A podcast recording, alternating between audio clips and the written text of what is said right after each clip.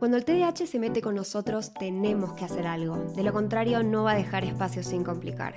Si te dijeron o crees que tu problema es convivir con el TDAH, sumate a nuestros podcasts. Si bien no hay recetas milagrosas, sí podemos hablar de una vida mejor. Bienvenidos a un episodio más de Espacio TDAH. Hola Ma, ¿cómo estás? Yo muy bien, Lu. Acá un poco preocupada porque me dice que la aplicación no está focalizada. Y yo digo, ¿cómo que no tengo foco?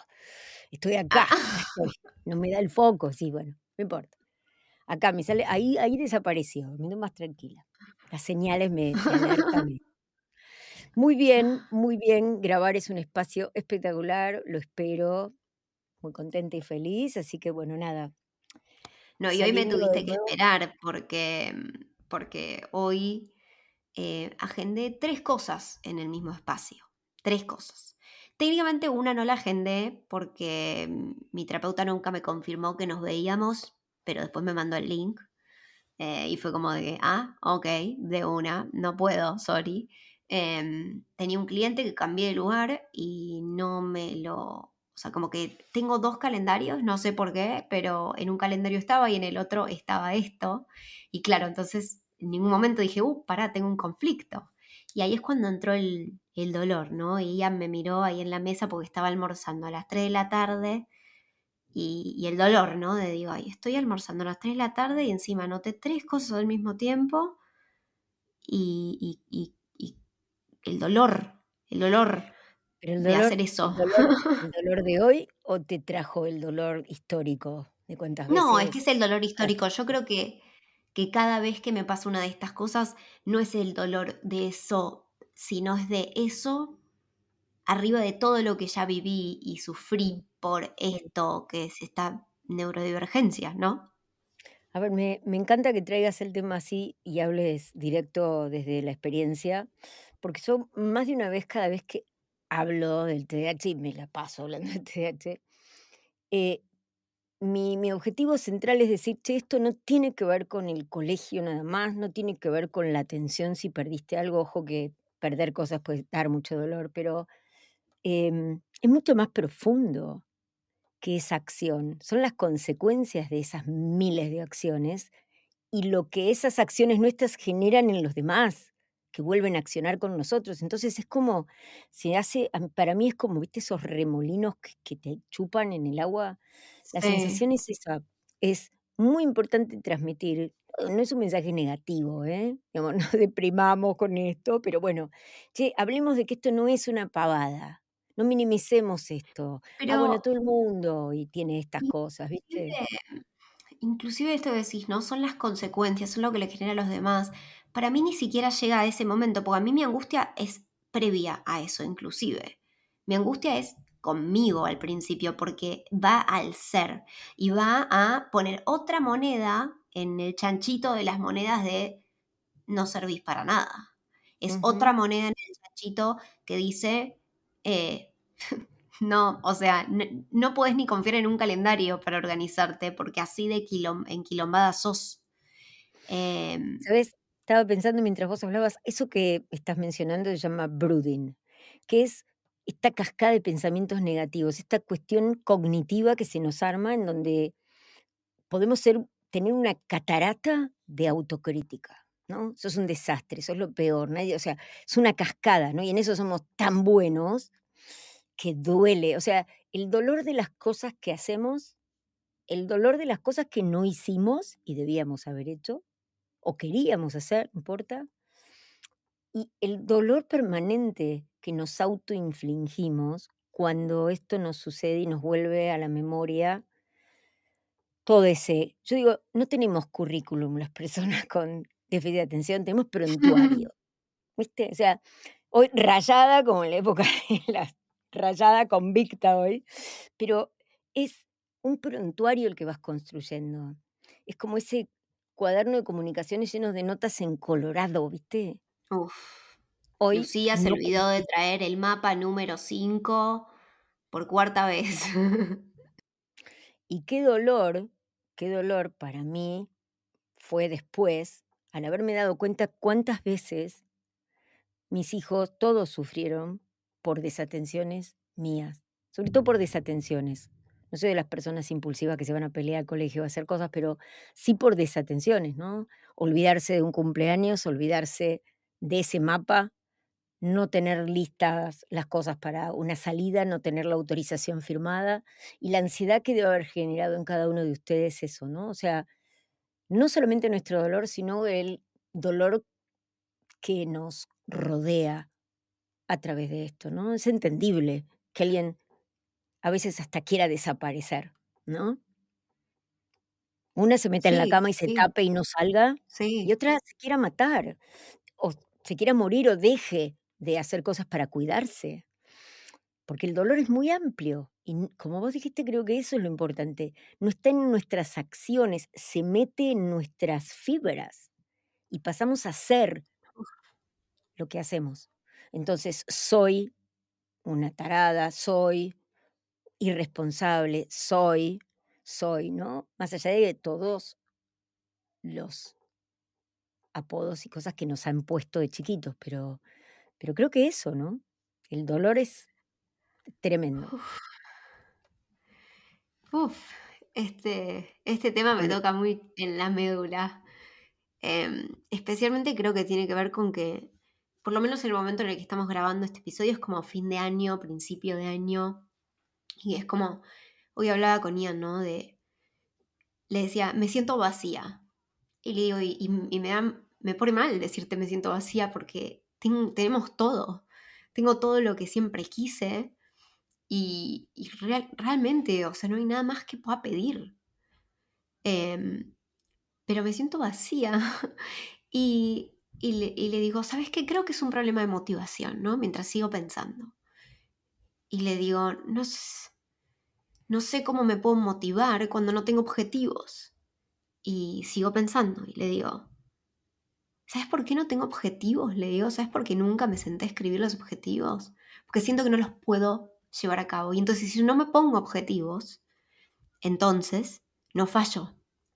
Lo cual es una estupidez porque nada me quita el sentimiento de fallo todos los días porque no estoy haciendo lo que quiero hacer, porque no me, lo no me pongo la estructura que sí que necesito. Em, pero wow, porque, to- porque viene del, de vuelta es lo que vos dijiste, es, es, es en el ser, no es en el hacer. No, no bueno, es en lo que yo tengo que hacer, sino es lo que yo creo realmente de mí misma que me frena a accionar. Me parece que no me quiero abrir demasiado porque a mí me, mi pensamiento va a 200 millones de kilómetros por hora y aparte la que está angustiada es mi hija del otro lado, así que ya, ta, ta, ta, ta. Sale la madre que quiere atravesar la pantalla y, y estar en Yonkers, pero justamente lo que yo venía pensando, ¿no? Cuando hablaba del dolor y lo tenía mientras te esperaba, porque me dio, a ver, sí, eh, muchas veces sufro mucho el tener que esperar, el tener algo agendado, el tener algo rígidamente ubicado. Esto es algo que mm, fue una estructura que organicé para funcionar. Y hoy cada vez que alguien eh, se demora, no es que me hace esperar, me da la oportunidad para hacer algo. Tengo libros, artículos, un montón de cosas. Así que hoy me diste tiempo para, para hacer unos dibujos en mi cuaderno mientras pensaba, ¿no? Entonces eso es gracias por haberme hecho, dado ese tiempo. Y yo pensaba que el dolor y en el hacer, esto que vos decías, hay un hacer a veces desmesurado para evitar ese dolor y ese esfuerzo es enorme. Después podemos hablar, si querés, de perfeccionismo o lo ponemos en otro capítulo, pero yo me siento muy ligada a que el perfeccionismo no fue un ejercicio de ser mejor cada día, ¿no? No estaba puesto en esta mirada como positiva de, che, superémonos todo el tiempo, ¿no? Que ese perfeccionismo era solamente una construcción para poder eh, sentirme capaz, no la mejor, ¿eh? No era para ser la mejor, era para llegar al nivel. Eh, Y por otro lado, la parálisis que nos puede dar cuando nos vamos del otro lado, es decir, es tanto el miedo a fallar y tanto el miedo a fracasar que no hago. Entonces, o hago con un nivel de exigencia y unas expectativas impresionantes, o no hago, ¿sí? Como lo que decimos muchas veces le pasa a un niño, ¿no? Deja de intentar. Profecía autocumplida que si intento me va a ir mal. Entonces, ¿qué hace? Y se llama indefensión aprendida. Y los adultos también la tenemos. No voy a proponer nada porque total sé que nadie va a venir a mi casa, entonces me quedo sin proponer, ¿no? Cómo nos encerramos en un círculo chiquitito. Por eso digo, volvamos al dolor que es el eje de hoy. Cuando alguien te diga que esto es una estupidez, que esto, bueno, que a todo el mundo le pasa, que estamos con el teléfono y estamos estresados, pero, nadie habla de que te olvides una, una cita. Ahora, cuando vos te olvidas algo, esto repercute en la historia de cosas que olvidaste sistemáticamente y generaron pérdidas, por ejemplo, ¿no? Pues digo, ¿es vacío? Eh, o yo solamente estoy llena cuando estoy haciendo, no puedo contactarme con la inacción. Bueno, pero es que para mí tiene que ver con eso, ¿no? Y, yo hace un tiempo, después de hablar con Andy, uno de mis hermanos, em, que él como que me dijo, ¿y dónde te ves en cinco años? ¿no? Entonces yo le empecé a decir un montón de cosas que me imaginaba y no sé qué. Y, mm, y como que me dijo esto de, de, qué loco le resultaba o qué difícil y ajeno le resultaba cuánto yo me movía. Que yo, eh, que vivía en Buenos Aires, que vivía en México, que ahora vivo en Estados Unidos, que después quiero vivir en otro lado porque no quiero quedarme en Estados Unidos. Y me decía, como, ¿Alguna vez te sentás y frenas y pensás en por qué no te quedas quieta? Digo, más allá de tu hiperactividad, que ya sabemos, ¿no? ¿Por, ¿por qué no puedes quedarte quieta? Y muchas veces pienso y digo, claro, ¿por, ¿por qué no? Por ejemplo, no sé, el fin de semana. Vengo con muy pocas horas de sueño, que me hace muy mal, eh, porque me siento muy mal y cognitivamente, obviamente, no funciono tan bien. Ya no tengo tampoco 15 años que puedo no dormir y funciona súper bien, tampoco voy a decirte que tengo muchos más, pero, pero sí, se, empieza a sentir que necesito tener ese dormir, ¿no? Y, hacer las cosas que tengo que hacer. Ya no tengo esa energía que tenía antes, capaz, pues, no sé, ya hay más, más peso de otras responsabilidades que tiene un adulto. Y en vez de frenar en el momento que digo, digo, no, ¿sabes qué? Quiero ir a limpiarle el auto a mi hermana. Y después digo, ay, quiero hacer una carrot cake. Y en ningún momento frené, en ningún momento. Y yo decía, no entiendo por qué me quejo que estoy cansada, pero no puedo frenar. Y después cuando freno me siento vacía. Bueno, y digo, claro, ¿qué pasa? no, No, sé, no sé estar sola con mis em, pensamientos, porque mis pensamientos son tan tóxicos y son tan negativos que si yo me meto en un loop de ser productiva, en un loop de hacer, hacer, hacer, hacer, hacer, siento que valgo más que si estoy sentada paralizada porque mis mm. emociones o mis juicios no me permiten avanzar.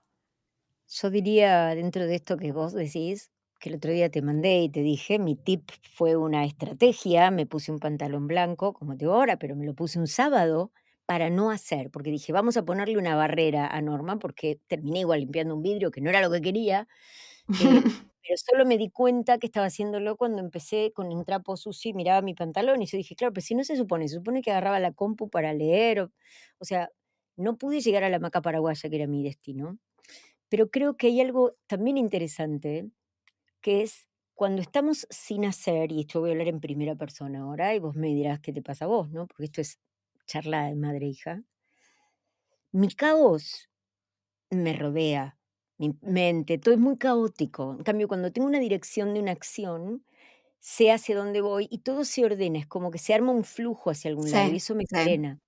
Por lo tanto, cuando yo me quedo sin hacer, me quedo en un caos que me da ansiedad, porque mi cabeza no para, o mi cabeza me propone 20 cosas, o va hacia atrás, va hacia adelante, es decir, no logro esa situación de fluir serena.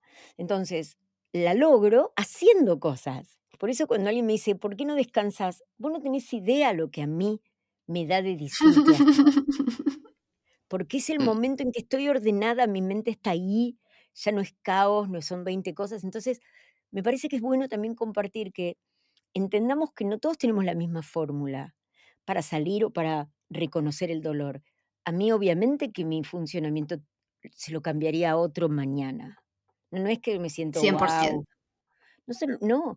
Y por otro lado, creo claramente que desarrollé expectativas tremendamente rígidas porque la estructura rígida contuvo mi caos. Y entonces ese, ese salirme de ese lugar posterior a la medicación es muy difícil. A ver, para vos que tal vez estés recién empezando con la medicación, ojo, porque esto es un trabajo de muchos años. No podemos cambiar y esperar que todo funcione porque hace un mes tomo una medicación. O sea, con la medicación vas a poder empezar a trabajar para cambiar una estructura de toda una vida, depende de donde estés. Por eso, bienvenidos los nenes de siete años que no armaron toda esa escafandra, toda esa tomadura. Pero reconozcamos que el dolor es válido. Ese vacío que vos decís, el caos del que yo hablo, es doloroso. Es doloroso el caminar deseando hacer las cosas bien y que no te salgan. O el no querer perder y valorar todo lo que... A ver, yo tengo 64 años.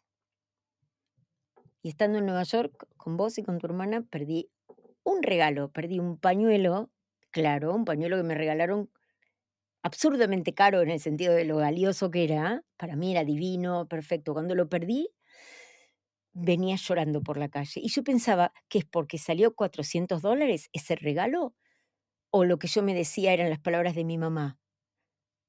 Vos no mereces nada.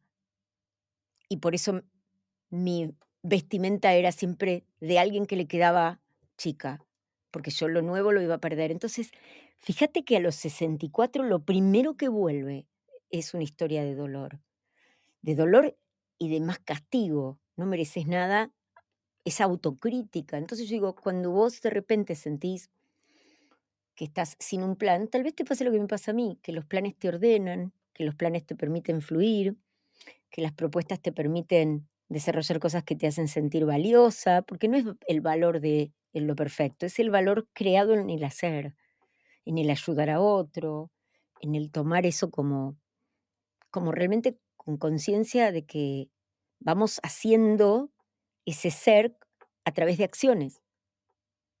Y tenemos que recapitular y volver a poner acciones positivas, porque todas las acciones hasta ahí nos formaron una memoria muy negativa de nosotros mismos. Y para contrarrestar ese dolor vamos a tener que hablar, compartirlo, como hacemos en este espacio, no para que te vayas, porque por ahí te fuiste porque te dio dolor, bárbaro, fíjate si volvés, porque tenemos que hablar del dolor.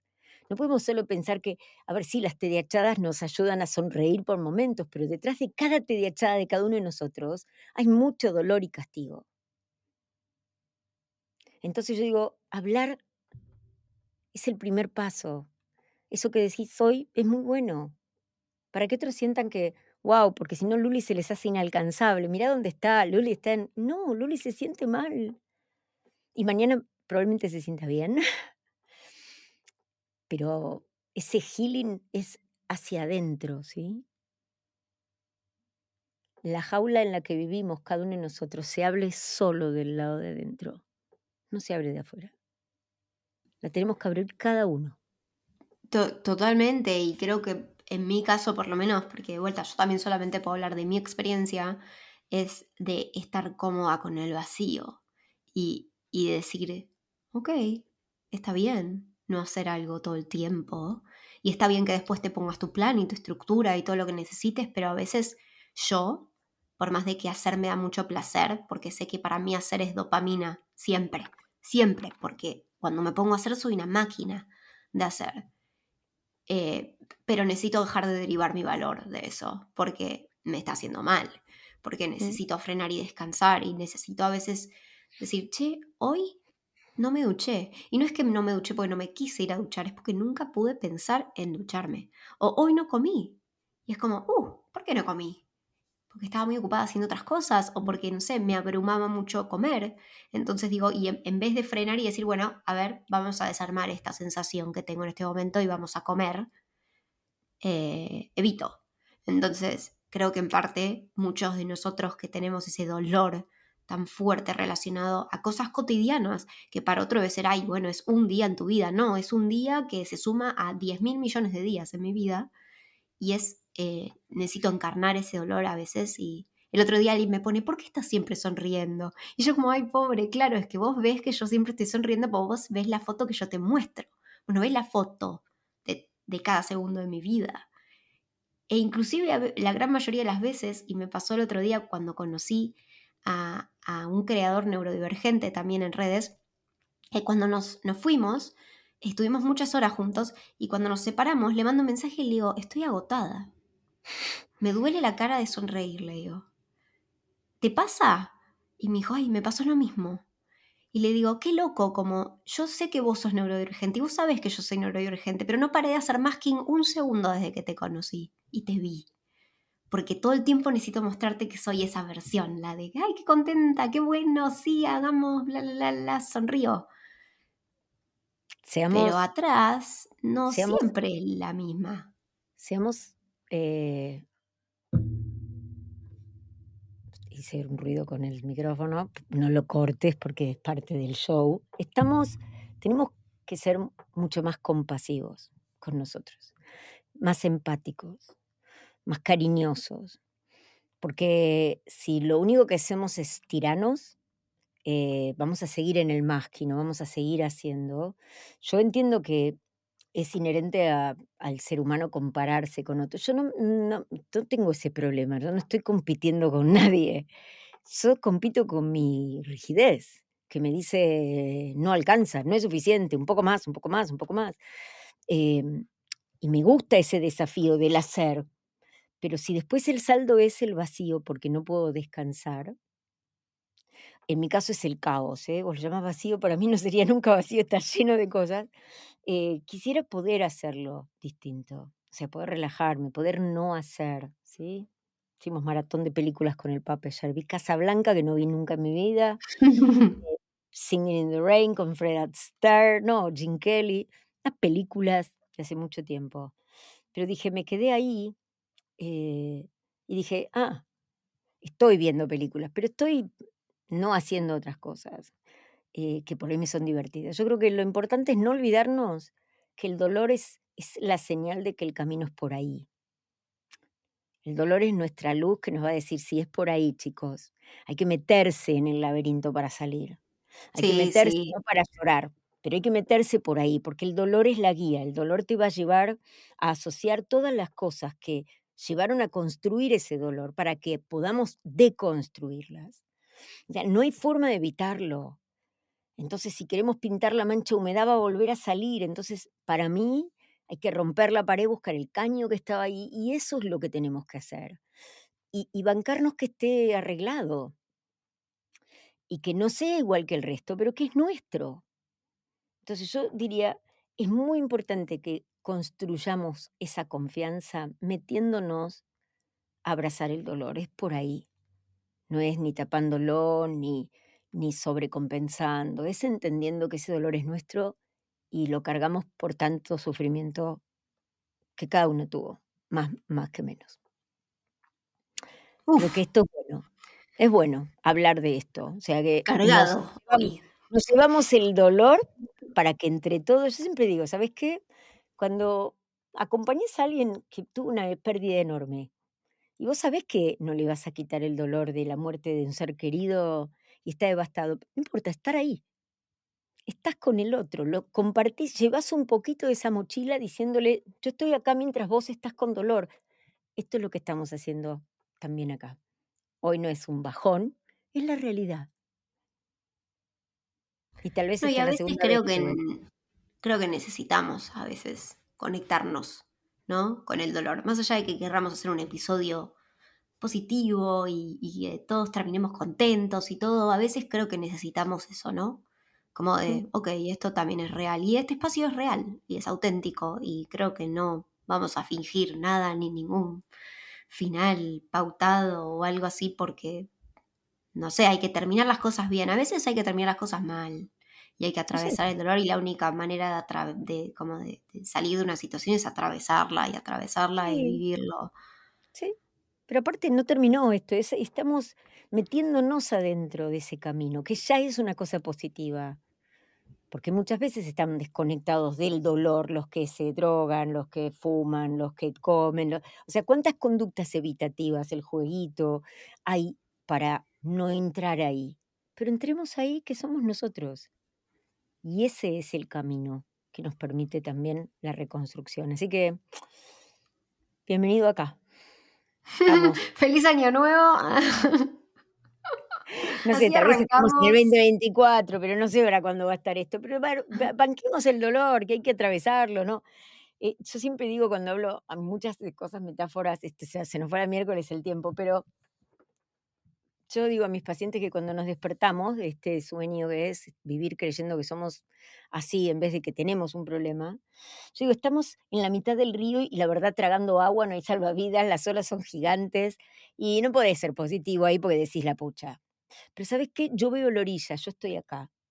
¿Sí? Vamos, vamos hasta la orilla. Eso no quiere decir que ahí se acabó todo, ¿eh? Pero primero vamos hasta la orilla, no hagamos ningún otro plan. Pero primero juntos hasta la orilla. Por eso hoy invitamos a que si vos tenés dolor, quien sea, vos vacío, yo puedo tener todos esos, sintamos que podemos hablar con otro y esto nos da también, legaliza que no, no estamos solos. ¿Mm? Sí, sí, 100%. Si, si te sentís eh, como que te pasa esto y no estás haciendo nada al respecto, em, te, te mandaría como un empujón virtual para buscar terapia un empujón virtual para encontrar algún espacio donde puedas hablar. Em, y a veces no siempre ese espacio va a ser con tu pareja o con tu familia o lo que sea, porque también hay un montón de expectativas en esas relaciones y capaz no te sentís como que le puedes decir a alguien, uh, me siento vacío, porque van a decir, uy, no, eh, crisis, alerta, eh, no sé. Entonces, no sé, si no tenés un espacio, te mandamos un empujoncito virtual para que llegues a eso. Y bueno, y hasta acá el episodio de hoy, uno profundo, profundo, para arrancar el año bien fuerte. Em, pero bueno, esperamos que les haya gustado y que les haya servido. Em, acuérdense de suscribirse, de apretar todos los botones, me gusta, compártanlo. Em, y bueno, aprieten la campanita para que les lleguen notificaciones cada que sale un episodio nuevo, que es una vez por semana. Y nos vemos en el próximo. Chao, Ma. Chao, Lu.